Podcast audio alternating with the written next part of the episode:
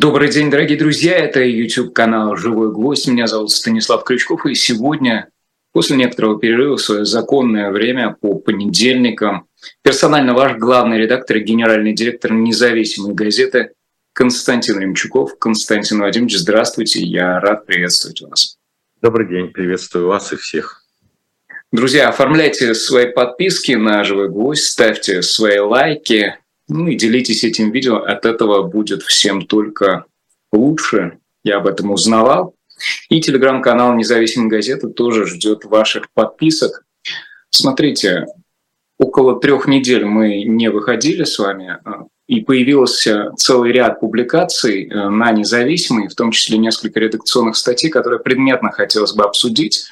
Ну, помимо того, что сегодняшняя э, редакционная а, посвящена 70-летию со дня ареста Берии, э, я вернусь к большой публикации вашей совместной с Иваном Родином, в которой вы разбираете перипетии э, вот всего того, что разворачивалось на территории нашей богоспасаемой страны 23 э, и 24 числа. Итак, сегодня нерабочий день, внеурочный такой, да, режим КТУ отменен, и тем не менее Пригожинский рейд, уголовное дело.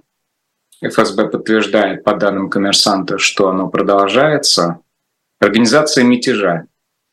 И то, как это устаканилось к текущей минуте. Тут, по-моему, самое важное – это реакция системы и, собственно говоря, что продемонстрировала система в связи с фактически захватом миллионов, более чем миллионов Ростова, в связи с происходившим на дорогах между Воронежской и Тамбовской областями, под Борисоглебском в связи с э, рейдом вот этим, с прокаткой целой колонны по трассе М4. То есть это очевидная нерядовая ситуация. Президент э, в субботу ранним утром в своем обращении ну, выглядел довольно неожиданно и специфично, то есть вне в своем амплуа, скажем так.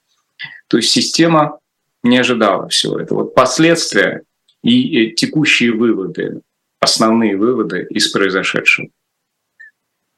Ну, мне кажется, за эти дни очень много, особенно зрители нашего канала наслушались э, всего. Даже в такие дни сложно находить какие-то ракурсы интересные, ну, чтобы не повторяться, потому что канва более-менее понятна. Но, тем не менее, чтобы наша внутренняя логика сохранялась, давайте я попробую изложить э, свое видение того, что произошло. Э, мне кажется, что главный мотив э, выступления Пригожина э, был связан с тем, что он, находясь в конфликте с Министерством обороны, допускал очень много и в течение длительного времени оскорбительных высказываний в адрес Шойгу и Герасимова. И как-то эта проблема не разрешалась. Это вот один узел проблем – скорее всего, если в конце концов э, при помощи Лукашенко удалось разрешить, значит, это теоретически и практически было возможно э, сделать раньше. Но, видимо, никто не собирался разруливать ситуацию, всем казалось, что как-то само рассосется. Когда это не рассосалось, Министерство обороны в рамках защиты собственной репутации придумало решение, Э, согласованное со всеми, о том, что с 1 июля все э, частные компании должны заключить контракт с Министерством обороны. И тем самым бюрократическим путем снять проблему какой-то самостоятельной э, жизни любого руководителя, любого частного военного предприятия. Пригожин сразу в грубой форме отказал, Э, отказался делать это и отказал руководитель Министерства обороны. И ждал, что будет дальше. Потому что дальше что-то должно быть, людей много, они все вооружены, есть э, техника, есть боеприпасы. Ничего не происходило. И тогда за неделю до истечения срока, ультиматума фактически 23 числа, он начал свой мятеж. Э, целью, ну там громогласно провозглашалось наказать руководителя Министерства обороны. Ну и он организовал этот военный э, поход вооруженных людей на Москву, попутно э, мы видели, захватил ключевые объекты в Ростове. Это абсолютно, с моей точки зрения, безответственное действие. Вооруженные лица в России, частная компания идет на Москву или там захватывает здание штаба или говорит о том, что она контролирует аэродром. Вот. Это случилось так, как случилось. И потом, после возбуждения уголовного дела, выступления президента, нам сообщают, что э, Лукашенко удалось договориться. Значит, еще раз повторяю, значит, договоренность принципиально была возможна. Почему ее нельзя было достичь месяц назад без этого шума? В результате договоренности он со своими бойцами покидает территорию России – и, э, как сообщено, оказывается в Беларуси или должен оказаться в Беларуси. Значит, здесь, опять же, по формальным признакам никакие вооруженные частные компании не могут остаться на территории Российской Федерации после 1 июля. И находится вариант. Он сохраняет своих бойцов, это его главный актив, но Беларусь формально другая территория, другой страны туда перемещается. На территории России не будет. Та часть решение Министерства обороны, э, которое существенно, что на территории России не будет частных компаний, она э, сохранена. Теперь это вот, как мне кажется, та практическая цель и тот метод, с помощью которого такого грубого шантажа в форме военного мятежа Пригожин добился своей цели. Свой актив, как он говорит, с 25 тысячами бойцов, он не захотел никому сдавать, отдавать, он его сохранил и, видимо, получил некие гарантии. Ну, Песков в тот вечер сказал, что уголовно преследоваться не будет. Сегодня вы сами подтвердили, по данным коммерсанта, уголовное преследование не снято. Вот, поэтому э, это тоже тема очень серьезная, потому что если будет снято, то у меня возникает вопрос. Я, э, как известно, отношусь к числу тех лиц, которые э, живут в России, и, и нам здесь жить. И если можно с законом поступать так, как продемонстрировали, то возбуждаем уголовное дело, то снимаем уголовное дело, то это не до конца понятно. Этот уровень произвольности в трактовке и в применении права, он, э, безусловно, тревожит, потому что когда мы ну, как бы в обычной жизни, я получаю там еженедельно десятки писем от людей, самых разных, которые просят помочь разобраться в их правовых делах. И, как правило, в этих письмах очень много жалоб на несправедливость э, правоохранительной и судебной системы. Но разбираться в этом сложно, потому что там адвокаты не всегда разбираются. Вот, но я картину эту вижу. Но все равно это на уровне частного мнения. А здесь мы видели воочию. Вот совершенно очевидное э, грубейшее правонарушение на уровне военного мятежа, которое, безусловно, составляет угрозу конституционному строю, как сказал президент э, российской государственности. А я помню, что угроза российской государственности, о которой упомянул Путин, является ключевым критерием по применению ядерного оружия. То есть до такой степени это высокий уровень характеристики угрозы, угрозы российской государственности, что он позволяет в нашей доктрине ядерной даже использовать ядерное оружие. Так вот, были использованы эти слова. Он э, представил угрозу российской государственности. И возбуждается, соответственно, уголовное дело, а потом оно нам говорит, э, завершается, сегодня говорят, там продолжается, но тем не менее этим людям дают спокойно уйти, вместо того, чтобы их арестовать или обезоружить. Дальше, что из этого э, как бы эм, плохо? Из этого плохо, э, потому что нужно понимать тогда, а когда в истории бывают такие компромиссы между властью и противоборствующей стороной, что ты можешь закрыть глаза на очевидно уголовное преступление и пойти на какое-то соглашение, на, пойти на какой-то компромисс. Мне кажется, это бывает э, в таких случаях, когда противостоящая сторона представляет политическую какую-то оппозицию, не военно-террористическую, а политическую. Там гражданская война. Давайте мы вот эту провинцию э, Биафра, там, я не знаю, в Нигерии э, в свое время, там еще что-то такое. Давайте прекращаем военные действия, никто никого не наказывает, но это своего рода политическое соглашение. И в этом вопросе возникает вопрос, что Пригожин выглядит здесь как политической стороной конфликта, у российской власти был политический противник Пригожин или, или нет. Потому что обычно э, с людьми, которые с оружием пытаются что-то, их называют террористами, как правило, никто никаких таких политических соглашений э, не делает. Вот, поэтому мы с этим остаемся жить в стране. Это серьезный достаточно вопрос. Вот у меня два таких вопроса. Первый – это скорость принятия решения, потому что ну как можно 4 недели человек говорит оскорбления в адрес Министерства обороны, сыпет угрозами и никакой реакции. Когда мы знаем, что после начала спецоперации был изменен уголовный кодекс, который э, вел статьи по дискредитации армии, о фейках, почти каждое э, заявление э, Пригожина содержало элемент того, что, на мой взгляд, является и фейком, и дискредитацией армии и никто не чешется. То есть, значит, кто-то же дает команду не возбуждать никаких дел. Кто-то же дает команду, оставьте его в покое, пусть он говорит. Вот такие э, вопросы, они обязательны э, для задавания, по крайней мере, потому что э, они помогают понять, как могло случиться, что ситуация докатилась до 23-24 июня этого года почему она не была в зародыше с заведением уголовного дела э, прервана. Вот.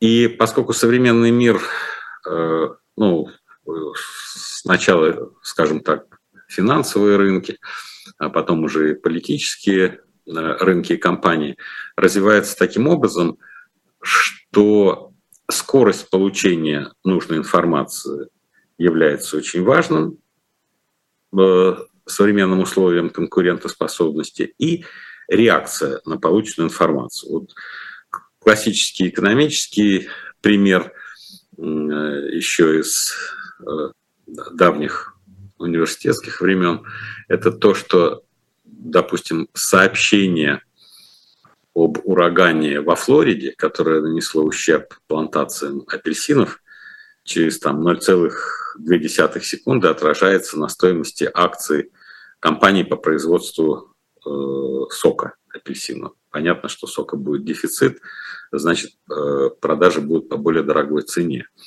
То есть в этом смысле, э, и я когда в Америку в первый раз приехал, я удивился, что есть так называемый Weather Channel, канал погоды. Я думаю, надо же, как любят люди погоду все время. А потом мне объяснили, нет, они во многих кабинетах финансистов, которые следят за ситуацией в мире, глобальные канал, теле, э, телеканалы погоды спутниковые, они показывают, где там кофе в Бразилии э, может подорожать, где там тростник э, не уродится, где там еще что-то случается.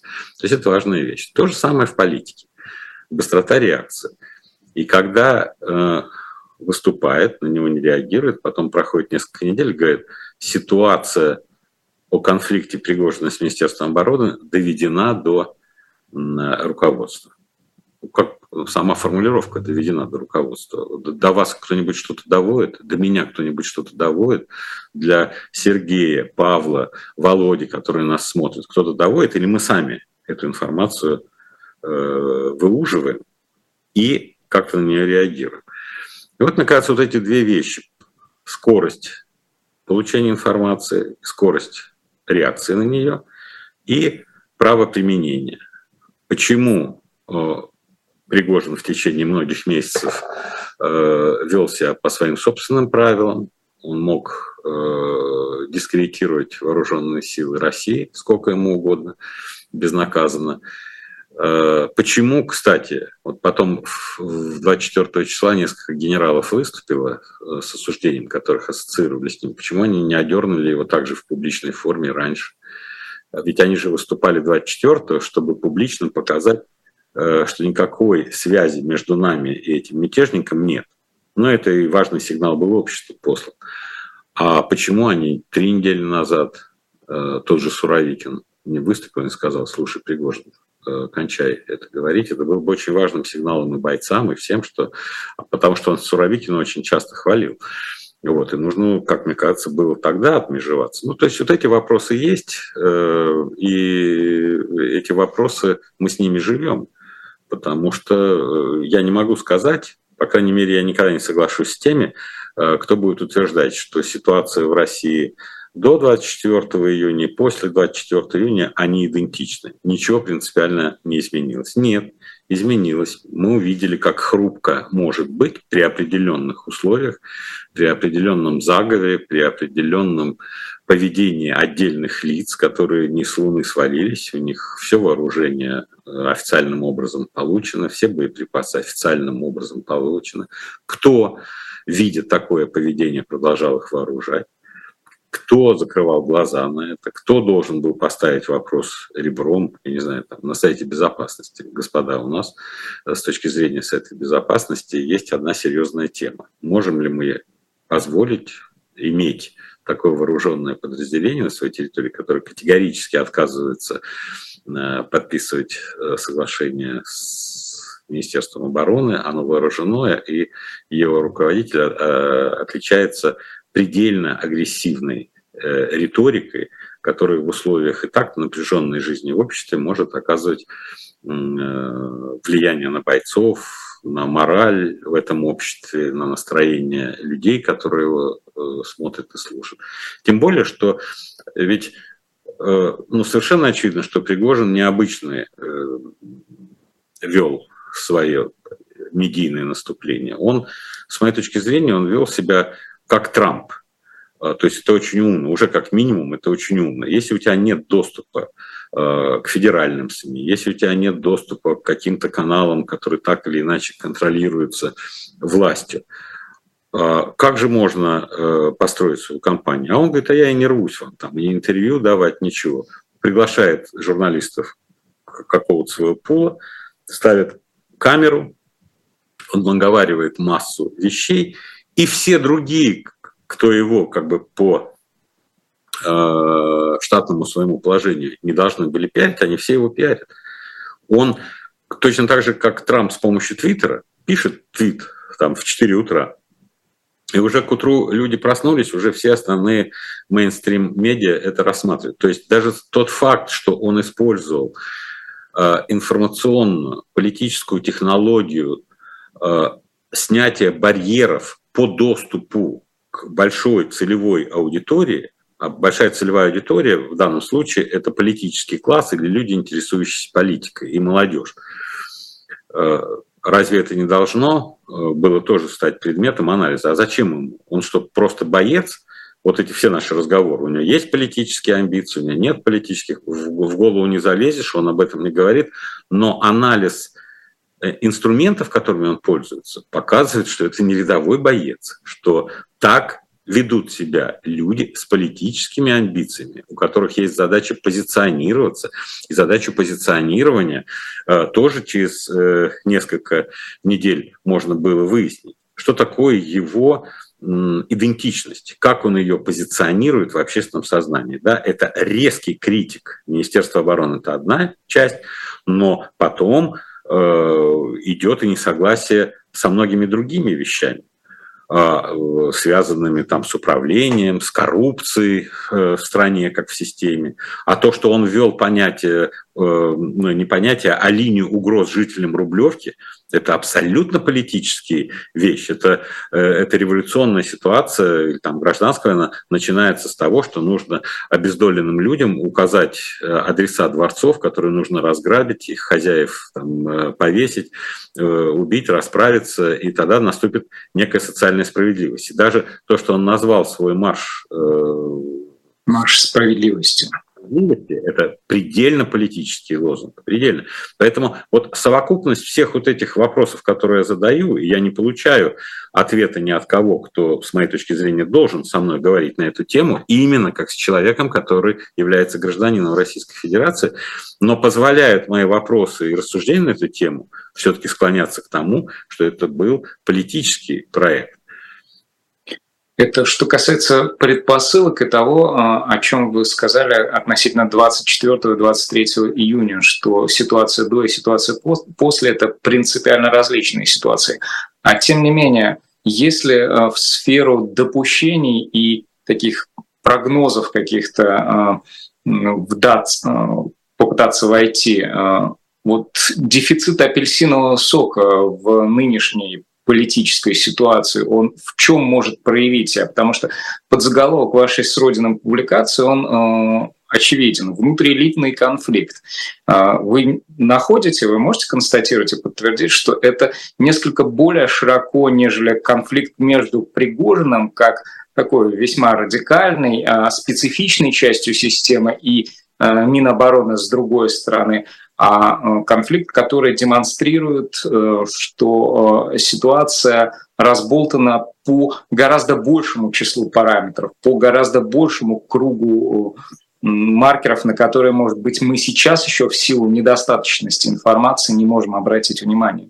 У нас э, подзаголовок, он, это заголовок называется э, э, «Пригожинский мятеж переквалифицирован во внутриэлитный конфликт». Тем самым мы как бы объясняем, почему мятеж как уголовно наказуемое деяние, о чем говорили с утра 24 да, трансформировался в неуголовное, как нам доложили к концу дня.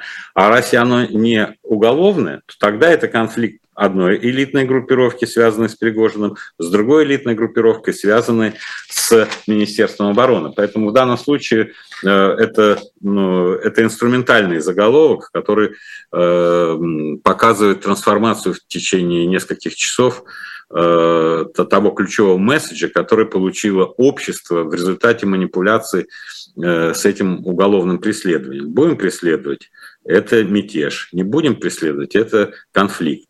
И даже э, я помню, когда первое появилось сообщение Министерства обороны, когда Пригожин сказал, что э, якобы обстреляли э, его солдат, то Министерство обороны не использовало очень такую естественную, как мне казалось, в этих условиях лексику, что это ложь, что это фейк, что это дискредитация, что это, ну, в общем, все-все-все. Они сказали, что это информационная э, со словом какое-то мягкое слово такое будет, что это э, информационная провокация. Вот, информационная провокация. Но за информационную провокацию, по-моему, у нас уголовных статей нет, никто не преследует. Информационная провокация. Ты крокодил, и иди отсюда. Ты информационно провоцируешь человека, называя его крокодилом.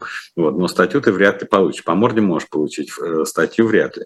Вот. И здесь как Министерство обороны, так мягко, это тоже уже тогда вызвало ощущение, ну почему же вы не даете принципиальную оценку, если вы не стреляли, а вам говорят, что вы стреляли и убили бойцов, и это провоцирует гнев, возмущение, э, и он не позволит убивать русских людей, э, вот, и начинает движение на Москву с тем, чтобы разобраться с руководителем Министерства обороны, говорит о том, что в испуге там все эти руководители из Ростова улетели, побоялись с ним там встречаться.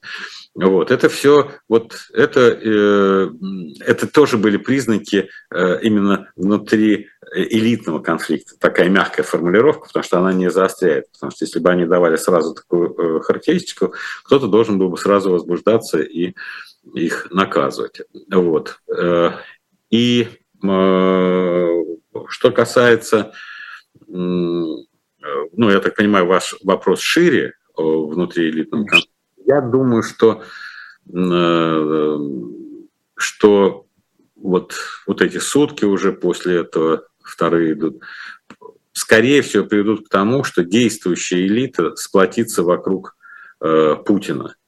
Потому что альтернативы в виде э, его замены, они в условиях неопределенности, мне кажется, не могут дать те гарантии, которые у них есть сейчас, или как им кажется, у них есть сейчас. Вот это э, важная вещь. То есть э, формально, конечно, могут возникать после таких э, событий устремления что-то менять, менять систему этих гарантов, но вот практика и мое общение даже в течение сегодняшнего дня, там, вчера вечером я общался э, с людьми, оно показывает, что в условиях неопределенности давайте ничего не будем менять, давайте усилим те направления, где у нас были провалы, и давайте э, сохранимся в той конфигурации, в которой мы есть. Потому что альтернативы, как видим, не очевидны ни для кого вообще. Кроме... Но это же нечто сродни э, лакировке, маскировке э, конфликта, который имеет глубинную внутреннюю природу. Это мы, вынося за скобки того, что происходит на полях СВО. А если действующие лица этого конфликта, этого противостояния, это Пригожин с одной стороны, во всем том конгломерате э, силы расстановок, которые за ним, идей да, и целей, задач, которые он решает для себя или Э, для страны, как он это понимает. А с другой стороны, где все эти дни, ну, э, за исключением сегодняшнего утреннего появления э, в видеоролика с Шойгу были ну, представители тех самых силовых структур, ну, которые не, не, не президенту должны менять вот эту, делегировать эту возможность высказаться. Кстати, не, эти слова, которые произнес Путин о том, что это предательство, там нож в спину, это череда присяг со стороны э, губернаторского корпуса, э, уже никуда не вынесешь за. Где, где был Совбез, где э, был, ну, за исключением Евкурова, да, который появился в Ростове в видео с Пригожиным, где Минобороны, где Шойгу с высказыванием конкретно по этой теме, где, в конце концов, Росгвардия, тоже Золотов, не последняя силовая фигура в нынешней расстановке сил это э, ситуация молчания. То есть это ситуация, вот так вот крошки как будто под скатерть загнаны, но они под скатертью будут деформировать эту скатерть, просто выпячивать рано или поздно. Или э, настолько сплотиться, что удастся э, забыть про их существование. Это будет зависеть от того, какие вот вы все вопросы тоже добавили там, к моим вопросам. Да, если будет проведен, если будет проведен правильный анализ и сделаны правильные выводы и прописаны верные процедуры, э, как действовать в этих ситуациях, то есть шанс там, на какой-то период времени снять эти противоречия. Что касается, вот вы говорите, там, Росгвардия, они не, не последние. Мне кажется, тут надо иметь в виду э, следующее, что и допускать, по крайней мере, следующее. Я допускаю лично, следующую гипотезу, что после того, как Путин дал характеристику Пригожину как предательство, а мы же за многие годы знаем, что э, предатель – это худшая э, провинность в глазах Путина. Этот э, человек утрачивает признаки не только субъектности, но и в значительной степени права, я не знаю, там, на существование, на голос. И вот в рамках моей гипотезы, что после того, как Путин дал такую характеристику, скорее всего, могли готовиться к прямому уничтожению всех колонн Пригожина э, военным путем, то есть авиации, э, ракетным обстрелом. То есть этот марш э, на Москву должен был бы предотвращен. А в Москве все вот эти службы, о которых вы говорите, которые были всякие батальоны и полки, они были приведены для работы с теми диверсионными группами, которые все-таки просочатся. Потому что когда видишь э, э, уровень э, тактической готовности людей Пригожина, которые они проявили в Ростове, то ты понимаешь, что они не всей толпой шли на Москву в этих колоннах. То есть это совершенно очевидно. Были наверняка какие-то группы, которые двигались э, параллельными путями, небольшими группами, не так очевидно, с тем, чтобы просочиться в Москву и уже в Москве оказаться. Так вот, противостоять им вполне э, достаточно было тех сил, хотя при всех рисках, что бои на улицах Москвы э, – это колоссальные риски, связанные с человеческими жизнями. Так вот, вот мне кажется, что э, первая часть дня 24 часов до 11 утра э, шла по одному сценарию – это уничтожение предателей ракетно-бомбовым огнем. А потом, видимо, в ходе каких-то размышлений, рассуждений и аргументов пришли к выводу, что могут быть огромное количество жертв и среди мирного жителя, э, жителей. И что если есть возможность э, как-то договориться и снять э, именно военную компоненту этого конфликта, э, то надо это сделать. И тогда был подключен вот Лукашенко, потому что, скорее всего, э, он должен был провести тот компромисс, который российская сторона дала. Уголовного преследования не будет, даем возможность э, перебраться в Беларусь. Что такое перебраться в Беларусь? Это же тоже отдельная войсковая операция, когда мы видим переброску одной, двух, трех тысяч каких-нибудь десантников Франции э, район Чада, там Центральная Африканская Республика раньше, когда они э, курируют свою Францию, мы видим эти гигантские транспортные самолеты С-130, э, которые делают. А тут ни одна, ни две, ни три тысячи. Я так понимаю, здесь больше этих тысяч, и они с обмундированием. Что там лежало? Э, Лукашенко ждал понять, что почти все пункты на столе к выгоде э, Пригожина. Значит, он говорит, еще у нас там бронетехника наша переместится. Хорошо, наверное, говорят, значит, будет транспортное средство. Поэтому следующая итерация – это как переместить их из их лагерей дислокации, я так понимаю, это на территории ЛНР, ДНР, где-то они должны находиться, но не э, раз губернатор Голубев Ростовской области сказал, что они покинули территорию Ростовской области, значит, уже это не Ростовская область. А между Белоруссией и границей России в Ростовской области э, лежат территории, в которых ведется СВО, а потом уже это Беларусь. Вот как будет следующий этап их транспортировки туда? Будет ли он вообще?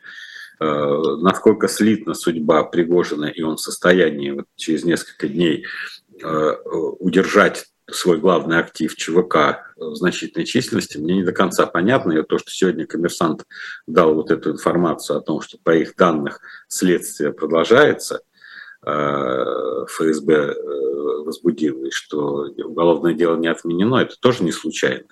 Прошел вчерашний день, сегодня все посмотрели, что никакой широкой поддержки у них нет, никаких э, э, внутренних замаскированных спящих ячеек, которые были бы э, здесь, на территории, скажем, Москвы, которые бы готовы были встречать их, нет. И тогда думают, слушай, он поступил вероломно.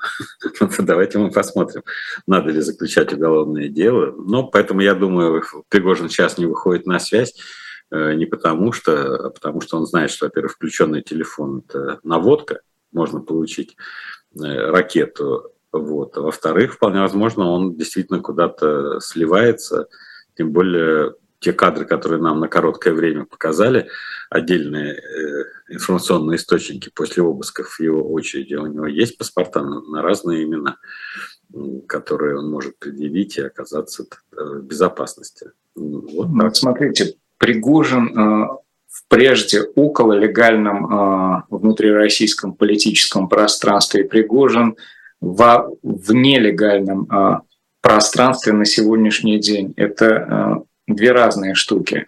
Сегодня он выведен э, за скобки э, и больше не, не обладает никакой субъектностью в глазах э, властей придержащих. Или по-прежнему э, с ним приходится считаться, где бы он ни, ни находился вместе с со своей группировкой, с веренными или верными ему силами. Кстати, вот природа этой верности тоже отдельный вопрос. Это же ведь финансы, а финансы, как всегда, не бесконечны. Ну, мне кажется, в глазах Путина, после слов, что он предатель, он э, утратил э, субъектность и востребованность. Поэтому Э, я не могу допустить возможность, что кто-то из, ну, скажем, там, спецслужб, например, вдруг скажет, а давайте-ка мы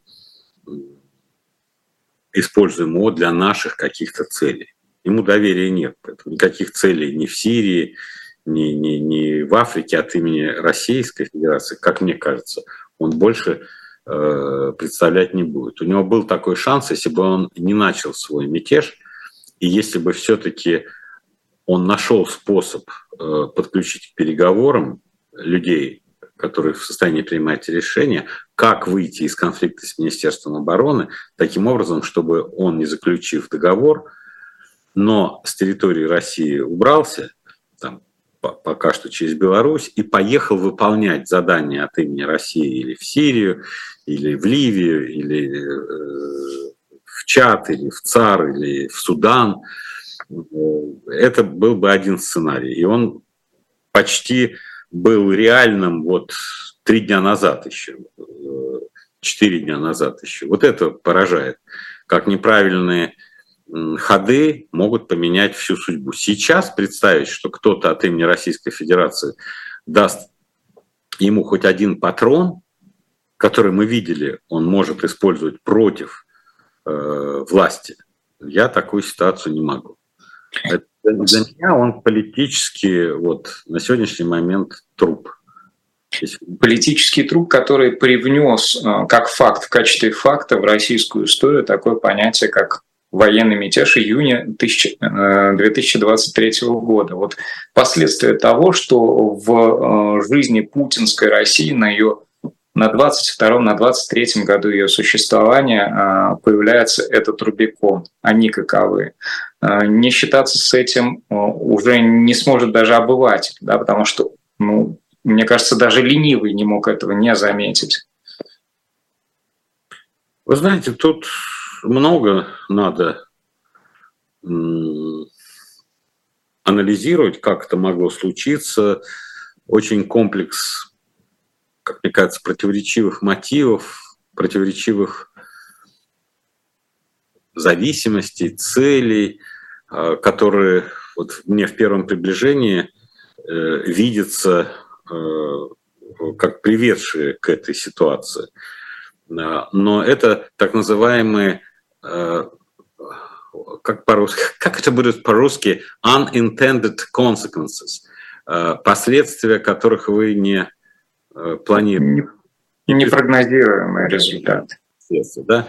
Что я имею в виду? Вот первые сроки и даже э, срок Медведева, в общем, первые 12 лет э, нынешнего века, главная стратегическая линия э, удержания электората и с его помощью удержания себя у власти сводилась э, концепции предсказуемости, стабильности, преемственности. Преемственность стабильность, предсказуемость. Путин предлагает Медведева, Медведев предлагает Путина, и все люди видят, что люди проводят преемственность в политике, э, проводят курс, который объявил один, потом другой, потом первый, возвращаясь на оппозицию, продолжает. И вот эта стабильность, Э, убаюкивающая стабильность общества противопоставлялась, во-первых, другим стратегиям электоральным, потому что в это время, когда у нас главный лозунг был преемственности, э, когда Путин Медведева рекомендовал, а в Америке Обама побеждал с лозунгом change, перемены, изменения. Американское общество хотело изменений, российское общество хотело преемственности и стабильности. Вот это была одна стратегия, в ней было все понятно.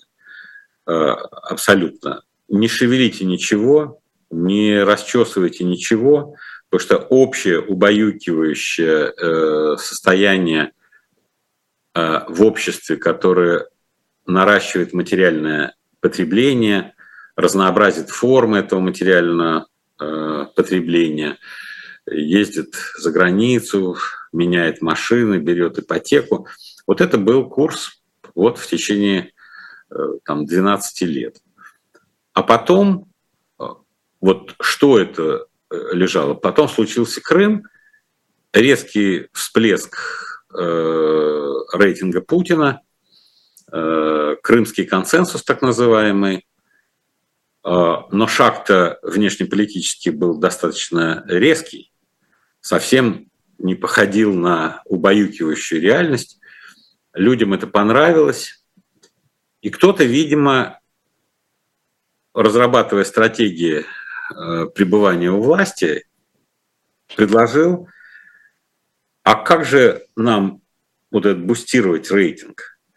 Можем ли мы спокойствием, э, сонным благополучием э, удерживать власть? Или нам нужно все время что-то вштыривать, какие-то делать резкие движения? И вот с моей точки зрения поменялось вот эта концептуальная стратегия, она еще до поступков там, во внешней политике, э, в идеологии, она была разработана кем-то, кто сумел э, эту концепцию внедрить, что резкие шаги, взрыв э, постепенности э, и предсказуемости.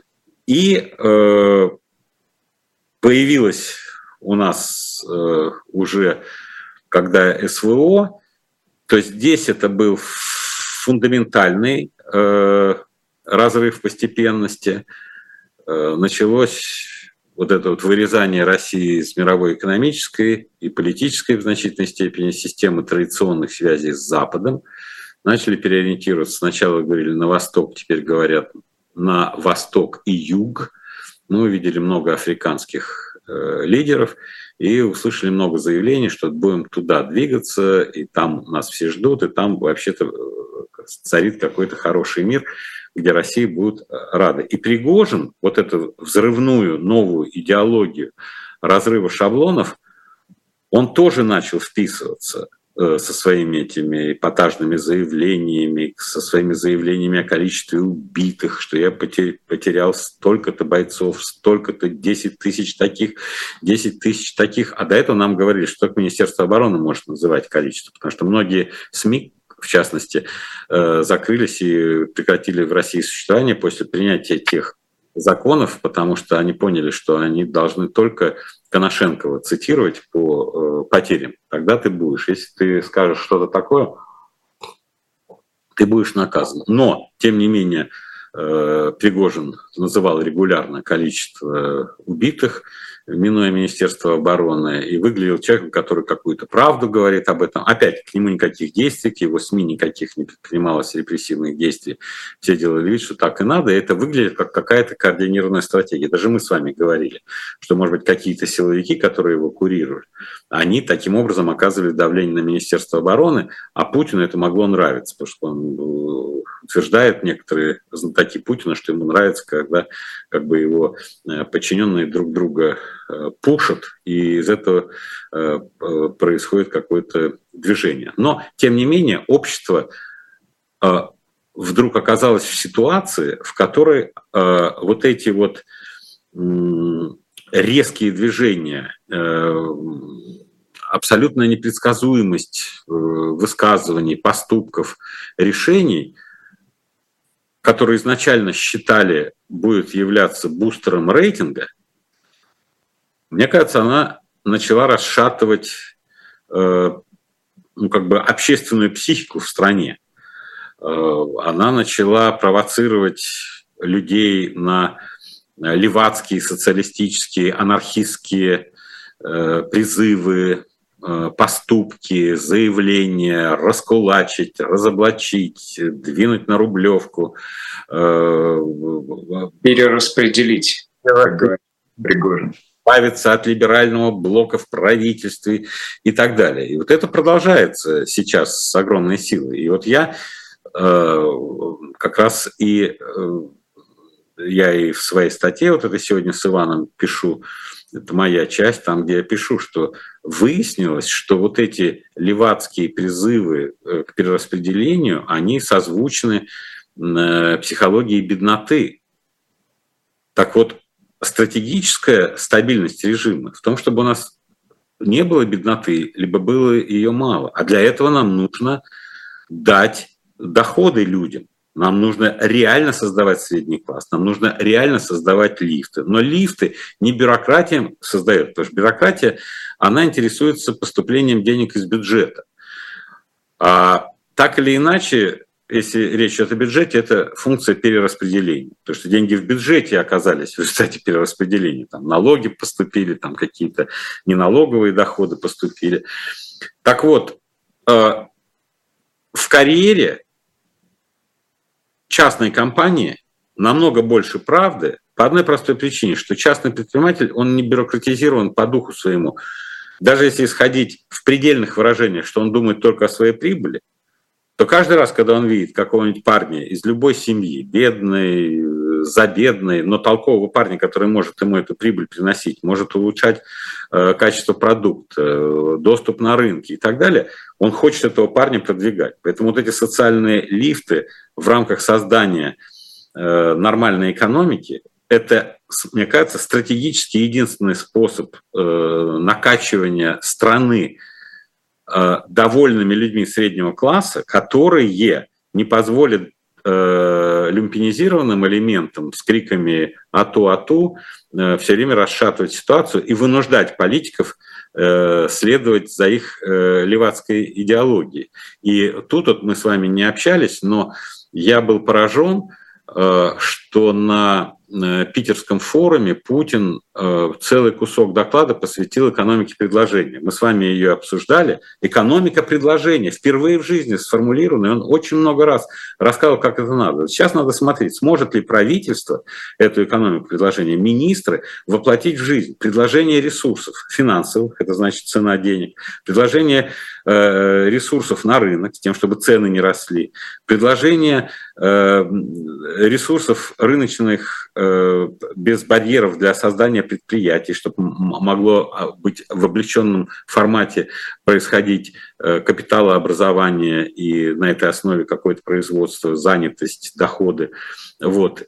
Э, если это будет только высказывание Путина, которое не будет поддержано именно концептуально, что сейчас этап экономики предложения, то, конечно, вот этот вот э, нерв, который задевает все леваки, которым хочется что-то перераспределять, он будет в условиях общей дестабилизации э, или новой стратегии дестабилизации, что все должны орать, кричать, дергать, призывать, говорить, как это хорошо со всеми конфликтовать. Вот. вот поэтому для меня вот этот вот вопрос был главный. Кто придумал новую стратегию позиционирования власти как источник высокого рейтинга, который будет позволять у этой власти оставаться. Посмотрите, в рамках этой экономики предложения, о которой говорит Путин, и в рамках той риторики перераспределения, которой руководствуется Пригожин, завершая разговор о Пригожине, собственно говоря, остается ли э, место этим э, учету э, остается ли место учету этих левацких настроений? Или они вынесены за скобку э, так, чтобы мы делаем вид, якобы э, живя в экономике э, да, вот этого ату-ату, о которых вы говорите. Э, вот это повод для, на сегодня для власти сказать, мы э, выводим все это за скобку. Мы, да, принимая обстоятельства э, внешних ограничений, там, принятого 11 пакета санкций Евросоюза, констатации ФТС о том, что э, Азербайджан, Турция, Индия и Китай заменили Евросоюз в качестве торговых партнеров. Э, тем не менее, строим, продолжаем строить ну, в большей или меньшей степени вменяемую экономику, в которой э, риторика перераспределения и вот этого нахрапа, неуместно. А, сохраняем видимость адекватности. Там Мишустин проводит сегодня совещание с вице-премьерами, где а, говорит а, ну, по, учебникам, да, где говорит такие классические вещи из экономикса. Они руководствуются вот этим этой риторикой, да, которая в какой-то момент кажется, казалось возобладала и вот на протяжении полутора лет ну, звучала как нечто вполне себе допустимое. Знаете, мне хочется назвать здесь мой юный друг. Э, мы же с вами говорим, что после 24-го объективно другая, потому что мы увидели, как может быть ни в страшилках, ни в прогнозах, а то, что сказал президент Путин. Угроза государственности возникла не извне, хотя сейчас, наверное, э, любители будут пытаться доказать, что Пригожин был связан и извне с кем-то. Но пока, на тот момент, когда он говорил, этого не было. И именно это позволило, так понимаю, лидерам, ну, в частности, Такаева нам передавали слова, сказать, что это внутренний конфликт Российской Федерации. Если предположить, допустим, фразу, э, ну, не фразу, а мотив поговорить об ОДКБ. ОДКБ участвует, если внешняя угроза, и в свое время в Казахстане э, использовали, что это внешняя угроза, террористы из-за границы пришли э, в Казахстан, и мы спасли Такаева, послав АДКБ, потому что это прямо прописано. Если же это был бы внутренний конфликт в Казахстане без террористов, мы не имели бы права послать войска. Поэтому мы не знаем до конца природы разговора, либо мы говорим о роли ОДКБ, и на это отвечает Такаев, что это внутренний конфликт, значит, нет э, оснований сюда присылать, либо вполне возможно, если вот в Беларуси договорились и, и, и место Пригожина и его бойцам, может быть, могла идти речь и о Казахстане, что там туда они могли приехать. Но с учетом Северного Казахстана и проблем, которые могло вызвать э, присутствие таких ребят, вполне возможно, этого нет. Но э, вопрос сейчас в другом. Если мы считаем, что это качественные события, которые произошли и заставляют нас задуматься о том, как быстро может меняться настроение у всех, то я и пытаюсь рассуждать, что новый этап требует принципиального понимания механизмов укоренения какой-то относительной стабильности в обществе на основе создания среднего класса, по крайней мере, в материальном выражении, чтобы людям было что терять, чтобы они могли э, делать карьерный рост и чтобы у них не было э, чувства ненужности, заброшенности, а и это бы поощряло революционную риторику и желание. Ведь э, царя, я уже говорил, меня глубоко поразило, что когда-то лет 10 назад я э, читал про э, русскую Э, революцию, там, февральскую революцию, и высказывания всяких людей, но они как-то были разрознены, и не в контексте, что это под одной крышкой э, русская революция, а проблемы. Проблемы церкви, проблемы военных, проблемы питерских аристократов, проблемы бизнеса, проблемы поставок на войну, проблемы там, обесценения рубля, которые начались к 16 году. И выяснялось, что царь представлялся фигурой, которая мешает, или как казалось кому-то, кому-то в церкви навести больший порядок, если там кому-то Э, в правительстве навести больше порядок. Всего-то надо. Кому-то в армии, там генерал Алексеев будет принимать решения и не согласовывать с ним, и, и все будет хорошо. И кому-то казалось, что мы сейчас в бизнесе все наладим и уберем этих э, посредников между армией и заказом, и у нас будет на конкурентной основе, не будем гнилое сукно поставлять и так далее. Каждый честный э, русский человек думал, что сейчас мы уберем его, и у нас вот прям сразу все наладится. Он мало думал о других вопросах. Выяснилось, что сковырнув Николая, сковырнули Россию. И сковырнули так глубоко, и так много людей потеряли, и такие необратимые последствия начались, потому что только сковырни что-то, и начинается, а давайте выковыривать вообще все, сносить, э, уничтожать, грабить, и вообще построим мир до основания Э, до основания разрушим, а потом будем строить. Поскольку это, как мне кажется, близко в крови, и э, марш вот этот Пригожина показал, э, что это угроза, причем эта угроза там не мной воспринимается, она на высшем уровне воспринимается в стране, то я бы, вот мой вклад в общее дело состоит в том, что я даю рекомендацию властям сейчас бесплатно. Уважаемая власть, если вы хотите продумать фундаментальные основания стабильности в России, вы э, имеете перед собой две альтернативы. Первое – ужесточение репрессий. Любой, кто не так говорит, давайте его мочить, закрывать, э, обвинять, навешивать на него ярлыки, и вам будет казаться, что вы всех забаните, и это сделает вас стабильным. Нет, это не сделает вас стабильным, поскольку в этой атмосфере у вас невозможен серьезный экономический рост долгосрочный. У вас будут бедные, у вас будут недовольные, и всегда будет место для демагогов вас сковырнуть. Ваш путь другой. Создать предпосылки через экономику предложения, резко повысить темпы экономического роста на основе частного капитала, а не бюрократического, не государственного, для того, чтобы э, люди увидели, что не в результате революции они могут улучшить свое благополучие, не в результате революции, потому что революция – это действие с абсолютно открытым, непонятным финалом. Вот. А в результате вот этого упорного труда, трудовой этики и всего. Если элита, вот сейчас мы и говорим элита, объединится вокруг этой цели, что стабильный э, экономический рост э, с тенденцией э, к улучшению уровня материальной жизни не за счет бюджетных перераспределений и пособий, как это сейчас. То есть мы тратим накопленное. Я не против того, чтобы тратить накопленное, помогая людям. А я на основе того, что надо создавать накопление, нужно увеличивать богатство. Вот. Путей немного, э, и э, никаких чудес тоже не бывает. Но репрессии и э, запреты с упором на государственных монстров, корпорации и монополии, скорее всего, не даст этого эффекта, сколько бы вы не давали социальных пособий. Но э, отряды э, леваков и всех прочих революционеров будут только множиться.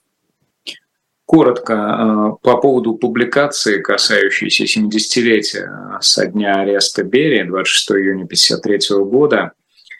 Там есть подзаголовок, который, по большому счету, как мне представляется, ровно то, о чем вы э, говорите сейчас, э, емко выражает. Общество не должно становиться заложников, заложником страхов элиты.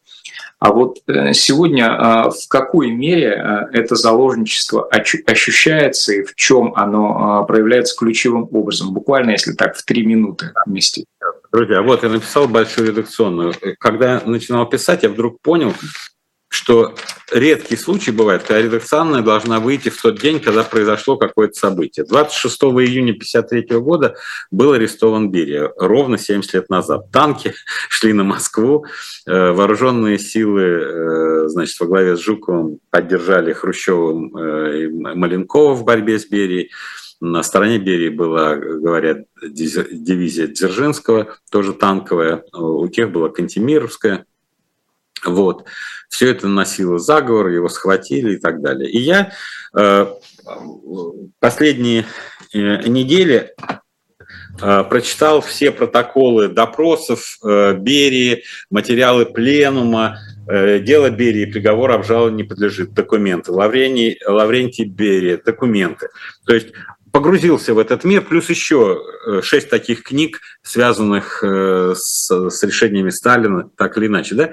И я понял, что э, вот задать вопрос, мы учли, вот что случилось, почему на пленуме читаешь, и все говорят, вы же поддерживали Берию, товарищ Хрущев. Он говорит, да, поддерживал, потому что я думал о единстве партии. Маленков, вы же поддержали вот это решение его там ГДР не должно думать, что оно быстро там колхозы разовьет. Да, я поддержал, потому что после смерти Сталина считал, что очень важно единство. Вот еще с 10 съезда партии идея, идея э, единства партии превратилась в идею фикс. При жизни руководителю никто не говорит правду. Никто. А потом, когда руководителя нет, вдруг такое мы узнаем. Уже на пятый день охранник личный, который был начальник охраны Берии, Саркисян, Саркисов, 18 э, лет с ним работал. Он же дает показания против Берии, какой он негодяй, какие у него низкие моральные качества, как он удивлен, что такой человек с такими качествами может быть во власти. На пятый день, 18 лет, твой охранник, а последние годы начальник твоей охраны с записной книжечкой, в которой имена девиц, э, которые Берии э, нравились, Э, самый близкий, самый достоверный, все раскололся. Эти рассказывают про Берию, члены Политбюро, Кто-то из атомного комитета расскажет, что Берия ни черта не понимал в атомной энергетике, хотя он за это и героя получил, атомную бомбу, что он такой секой, что он себе премию выписал, а Сталин просто ему премию государственную дал, а он говорит, нет, Сталин мне там лично сказал, что нужно. А сыну своему он премию выписал не 150 тысяч, а 500 тысяч, и понеслось все вот это вот. И, вот и я подумал, прошло 70 лет, Почему у нас все прошлые руководители всех э, поливают грязью и выясняются какие-то вот эти вещи?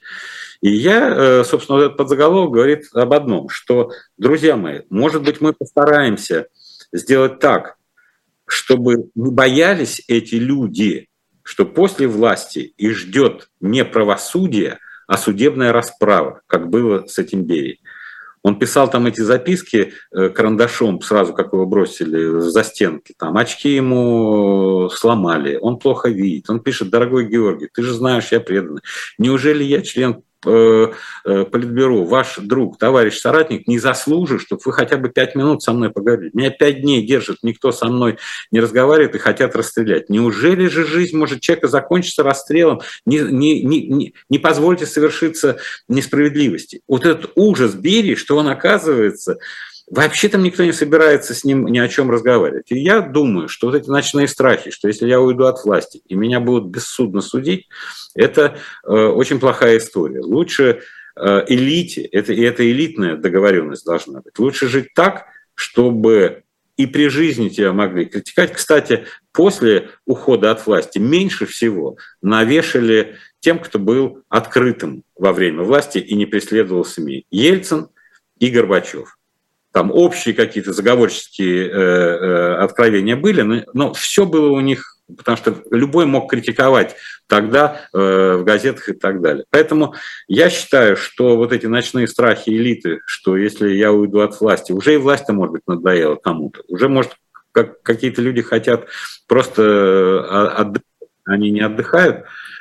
Вот. Э, мне кажется, это в интересах общества и элиты переосмыслить основания, пребывания у власти, формат взаимодействия с оппозицией, э, формат критики своих действий при жизни, чтобы не было вот этих страшных открытий после, после власти. Константин Владимирович, оставим это в качестве рекомендации по чтению или порекомендуйте какую-нибудь одну книгу? Я порекомендую э, две книги. Первая – перечитайте.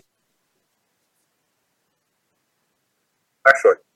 Егор э, смуты и институты.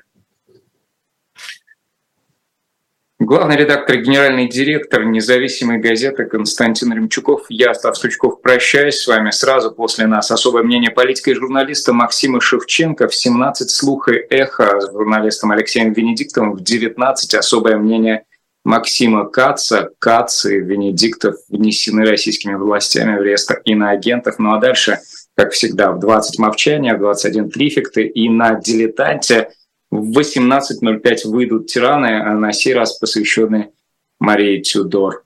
Я прощаюсь с вами. Константин Владимирович, спасибо вам большое. До скорых встреч. Пока.